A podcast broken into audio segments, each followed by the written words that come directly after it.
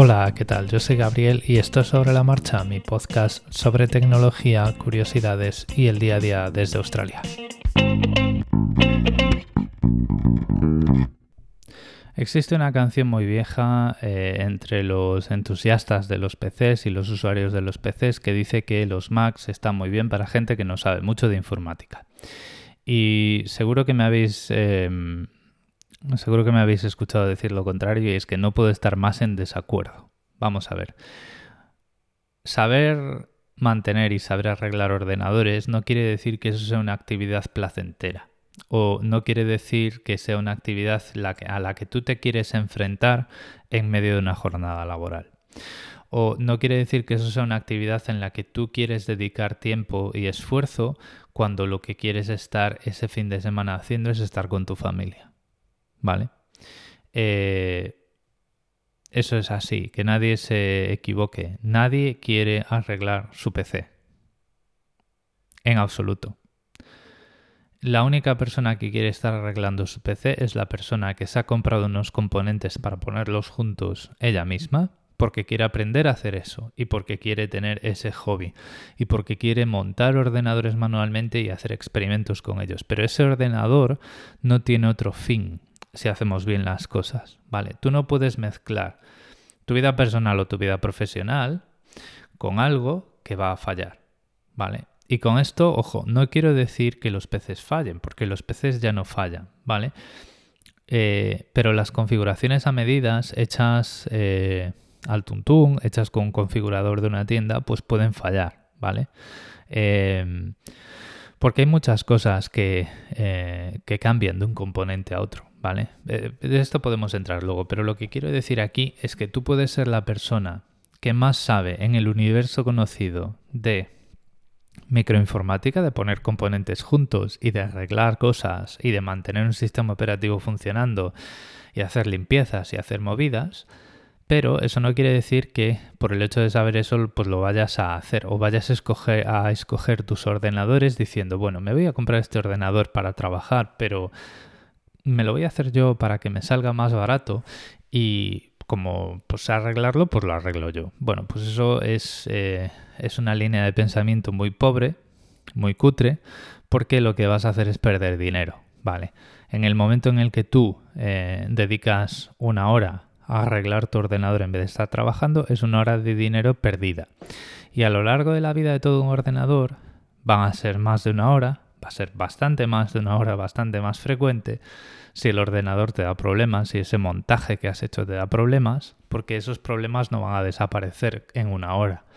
Y a lo largo de toda esa vida del, ordenador, eh, todos esos fallos se van a comer la diferencia de precio con un producto cerrado y mucho más, ¿vale? Eh, mucho más si ya pensamos en tu salud mental, de decir, tengo una entrega mañana y esta porquería Em, no funciona y la tengo que arreglar, ¿vale? O tengo que tirar de copias de seguridad. Y quiero hablar de productos cerrados porque a mí me pueden decir lo mismo y de hecho en ciertos foros me dicen lo mismo cuando me ven con ThinkPad. Es decir, joder, pero es que mira, tienes este, este portátil de marca no sé qué, que es un clónico, que le siguen llamando clónicos, en vez de decirlo, pues lo han montado por piezas, que es muy configurable y te puedes aquí ir aquí y configurarlo y no sé qué, y te un ordenador que tiene más prestaciones y que te sale más barato. Y mi respuesta es siempre la misma, mira, eh, no quiero hacer eso, primero porque no quiero tener yo que escoger mis, mis, componentes, o sea, yo quiero unas prestaciones genéricas y además, pues como ya sabéis, pues yo, ni siquiera tengo que escoger una determinada tarjeta gráfica, ¿vale?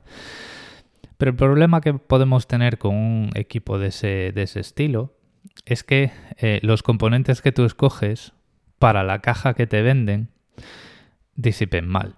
Y entonces, eh, como estás, por ejemplo, si estamos hablando de un portátil, va a hacer throttling, es decir, va a decir, uy, me estoy calentando mucho, voy a reducir el voltaje y por lo tanto voy a reducir la frecuencia del procesador y entonces vas a perder rendimiento. Ese es un problema que te puede dar, es el problema más básico. Em, siguientes problemas, cuando tienes esa situación frecuentemente, em, todos los componentes térmicos, las resinas, los disipadores, las juntas del, ensamblaje van a sufrir más que si tu ordenador está bien calculado en, términos de componentes y en, rendimiento térmico y no se calienta tanto. Vale, eso quiere decir que tu ordenador te va a durar menos tiempo. Pero el problema que tenemos aquí es que los ordenadores no se mueren de un día para otro cuando pasa esto. Cuando pasa esto, eh, empiezan, los ordenadores empiezan a apagar. Y se empiezan a apagar cada cierto tiempo. Y eso quiere decir que cada cierto tiempo, cuando llegues a un momento del, del tiempo de vida de ese equipo, vas a estar perdiendo trabajo. Porque cuando un ordenador se apaga, se apagó y los datos que no habías guardado se han ido. ¿Vale? Se están, ya no están. Entonces, este tipo de problemas son los que uno se quiere ahorrar cuando se compra un equipo de producción. Un equipo de producción quiere decir que es un equipo con el que produces algún trabajo, ¿vale?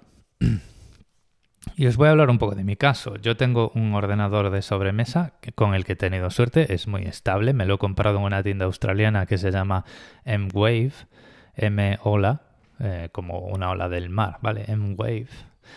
Y bueno, pues eh, yo ya sabía lo que iba y me compré, pues he metido bastante dinero en, el, en, la, en la ventilación. No tiene refrigeración líquida, pero tiene disipadores grandes y caros, ventiladores grandes y caros, una fuente de alimentación grande y cara eh, y una caja muy amplia. La caja no es cara, es, pero es fea y es amplia, ¿vale? Porque yo ya sabía dónde, dónde me podía estar metiendo y sobre todo en PCs de sobremesa en los que tú puedes abrir el PC y cambiar componentes.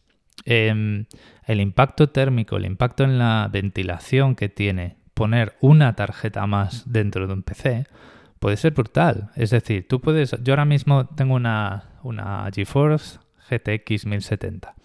Y digo yo, bueno, pues me voy a dar un capricho y lo voy a cambiar por una RTX no sé qué, una, una tarjeta más nueva pues esa tarjeta puede tener un impacto en, las corrientes de aire de dentro de la caja que haga que mi ordenador empiece a hacer throttling y que pierda rendimiento. Todo este tipo de cosas son las que cuando tú te compras un equipo para producir un trabajo no quieres tener. Porque estas cosas, depurarlas y arreglarlas, cuestan mucho tiempo y pueden costar dinero o devoluciones o cosas así. Entonces, imaginaros que yo estuviera usando ese ordenador a nivel profesional y tuviera eso. Pues tendría que probablemente depurar un poco para saber cuál es el problema y a lo mejor tendría que cambiar la caja entera. Eh, y, ¿Vale? Porque necesitaría una caja más amplia o más ventiladores o a lo mejor tendría que poner una pantalla de metacrilato para conseguir que una corriente de aire se fuera por un lado y, no se fuera por otro, ¿vale? Y eso eh, a lo mejor no sería muy caro porque las torres eh, no son muy caras, pero el tiempo de mover todos los componentes, conectarlos todos, haberlo depurado, etcétera, pues suman varias horas. Es decir, eso no te lo quita nadie. Entonces, este tipo de horas, este tipo de horas son las que tú te quieres evitar cuando estás trabajando. Porque si estás trabajando, estás, eh, quieres cumplir dos objetivos ganar el máximo dinero posible en el menor tiempo posible. Es decir, tú quieres trabajar de 9 a 5 y que esas 8 horas de trabajo tengan un rendimiento determinado. Si tienes que hacer todas esas movidas, mm, eh, pues estás perdiendo dinero o, o, tiempo, ¿vale?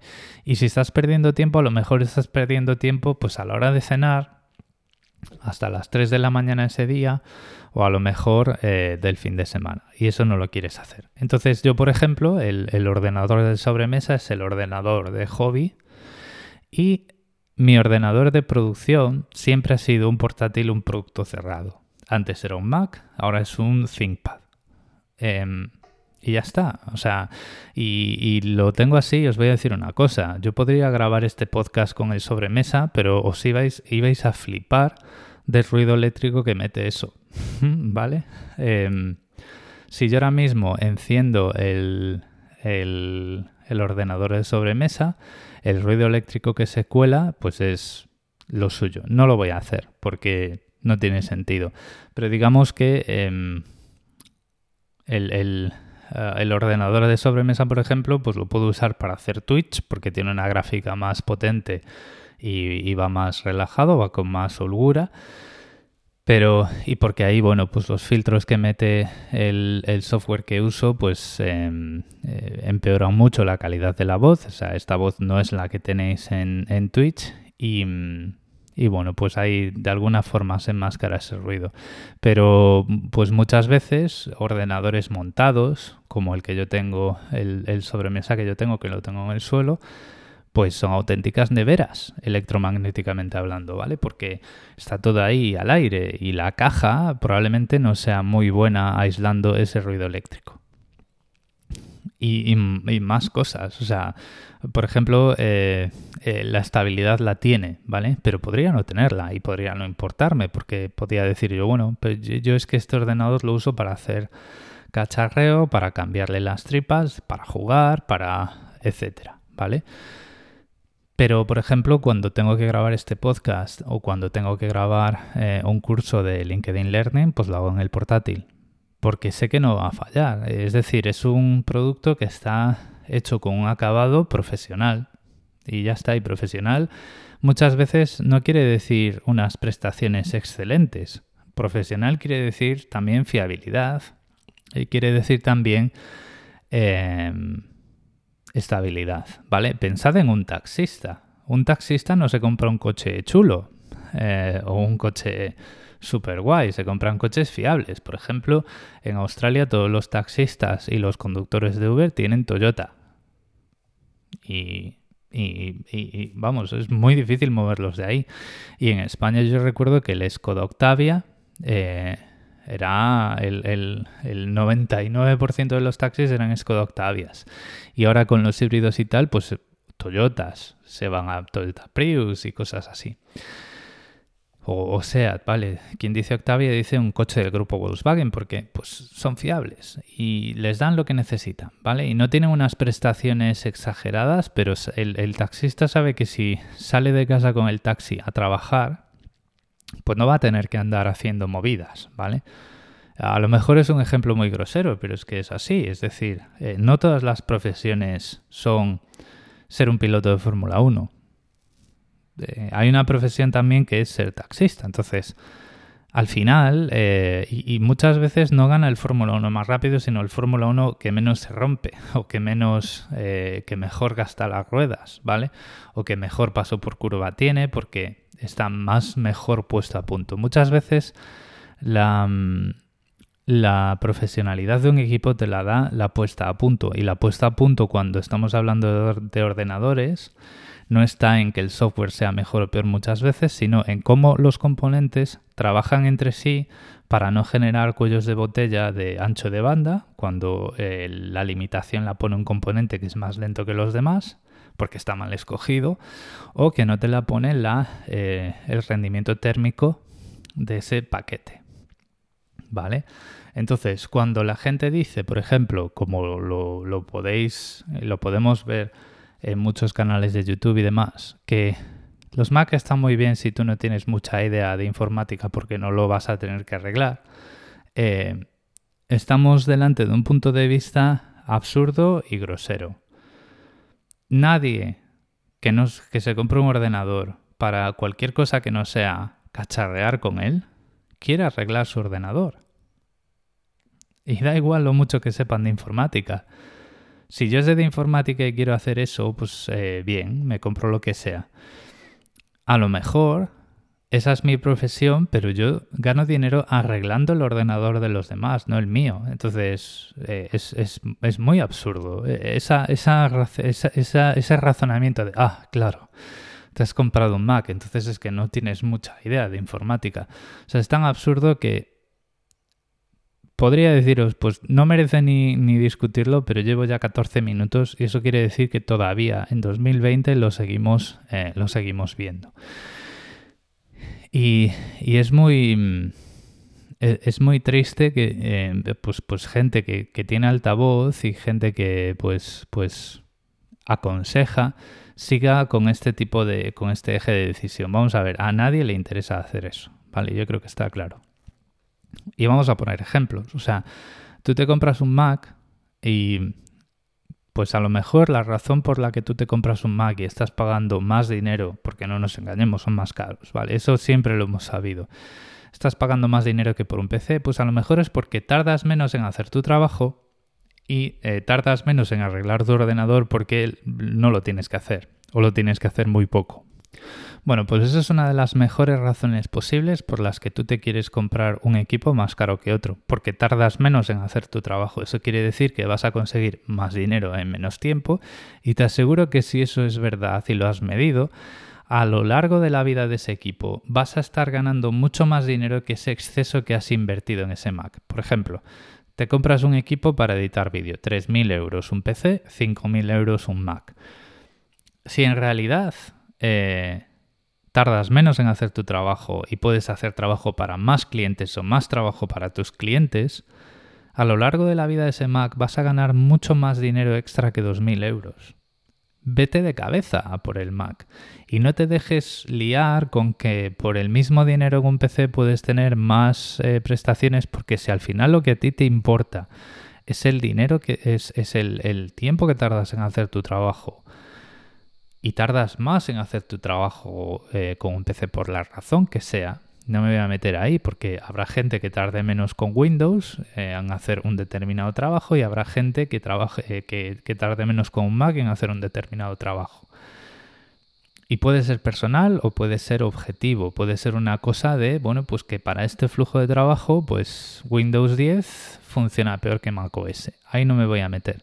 Incluso aunque fuera puramente personal, la decisión correcta es comprarte el ordenador que, con el que más dinero en menos tiempo vas a poder ganar. Y para un uso personal, pues no estamos hablando de dinero, pero estamos hablando de tiempo con tu familia. Y depende del valor que le des, pues eso pues va a ser mucho más valioso que esos X euros eh, que te cuesta de más un MacBook Air que un Lenovo como en mi caso, ¿vale? O X, esos X euros de más que te cuesta un Mac mini con respecto a una torre que te puedas comprar por ahí. Se trata de eso, o sea, muchas veces, eh, y esto yo siempre lo, lo referencié como megahercios el kilo, comprar un ordenador de cualquier tipo por cuántos megahercios caben en ese kilo 300, en esos 4 kilos de una torre o, o lo que sea, es un error.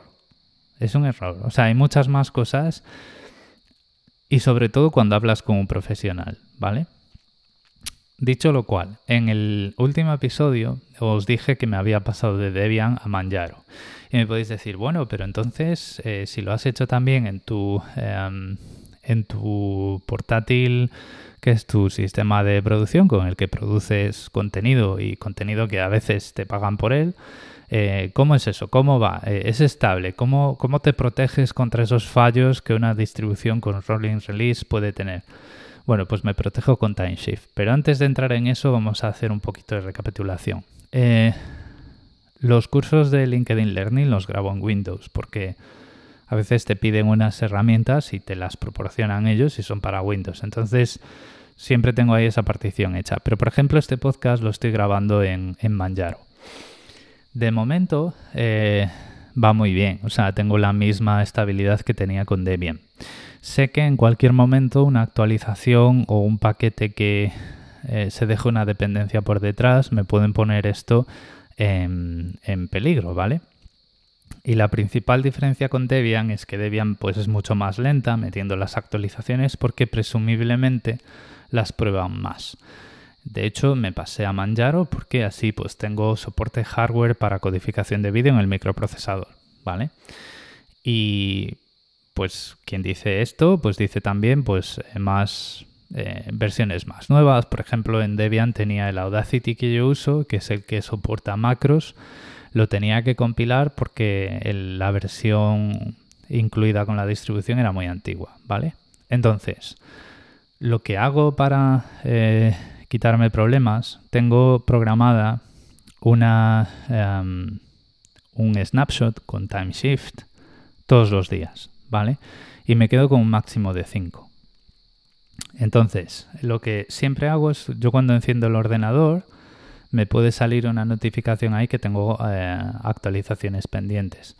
Pero hasta el final del día no las voy a aplicar. ¿Vale? Porque lo que quiero es que siempre, siempre tener un snapshot del sistema antes de actualizarlo, de, forma que si yo, por ejemplo, eh, cuando decido actualizar el sistema una vez a la semana o lo que sea, hay cualquier fallo, tengo una imagen a la que volver. Es como un punto de restauración de Windows y además las, las guardo en el mismo disco duro.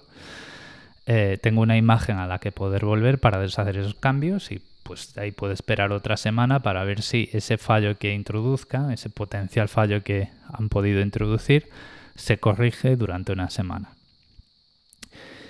Eh, eso para las imágenes del sistema. Y luego, pues lógicamente todos los días eh, tengo una copia de seguridad programada mis, de, de mis directorios de trabajo. Entonces, estabilidad por hardware lo, la conseguimos comprando productos de calidad y pagando ese extra que, nos cobran porque le tienen que pagar a sus ingenieros de sistemas y a sus, eh, a sus testers. Y tienen, tenemos que pagar esa cadena de producción. No es lo mismo la cadena de producción de la tienda de barrio de PC Box que la cadena de producción de Lenovo, de la cadena de producción de Apple, de la cadena de producción de Dell. Eso es así, ese es el extra de precio, que no nos engañemos, ¿vale? Y luego pues tendrán su añadido de marca. Estabilidad por software, pues lo único que podemos hacer es, cuando la conseguimos, copia de seguridad. Y se acabó, y estés trabajando con lo que estés trabajando. Pero, y ya por terminar, cuando os digan, si no tienes mucha idea de, em, de informática, pues cómprate ese ordenador porque no lo vas a tener que arreglar. Bueno, cómprate ese ordenador porque no quieres arreglar ninguno, independientemente de la idea de informática que tienes. Y me hace mucha gracia cuando la gente me dice esto. y no porque yo sepa más o menos, es porque enseguida ves que no piensan más allá, no, no piensan mucho lo que te están diciendo. Nadie, nadie quiere arreglar su ordenador a no ser que se hayan comprado ese ordenador para aprender a arreglarlo. Y esto es lo que os quería contar hoy. Muchas gracias por el tiempo que habéis dedicado a escucharme. Recordad que en las notas del episodio tenéis todos mis medios de contacto y un saludo.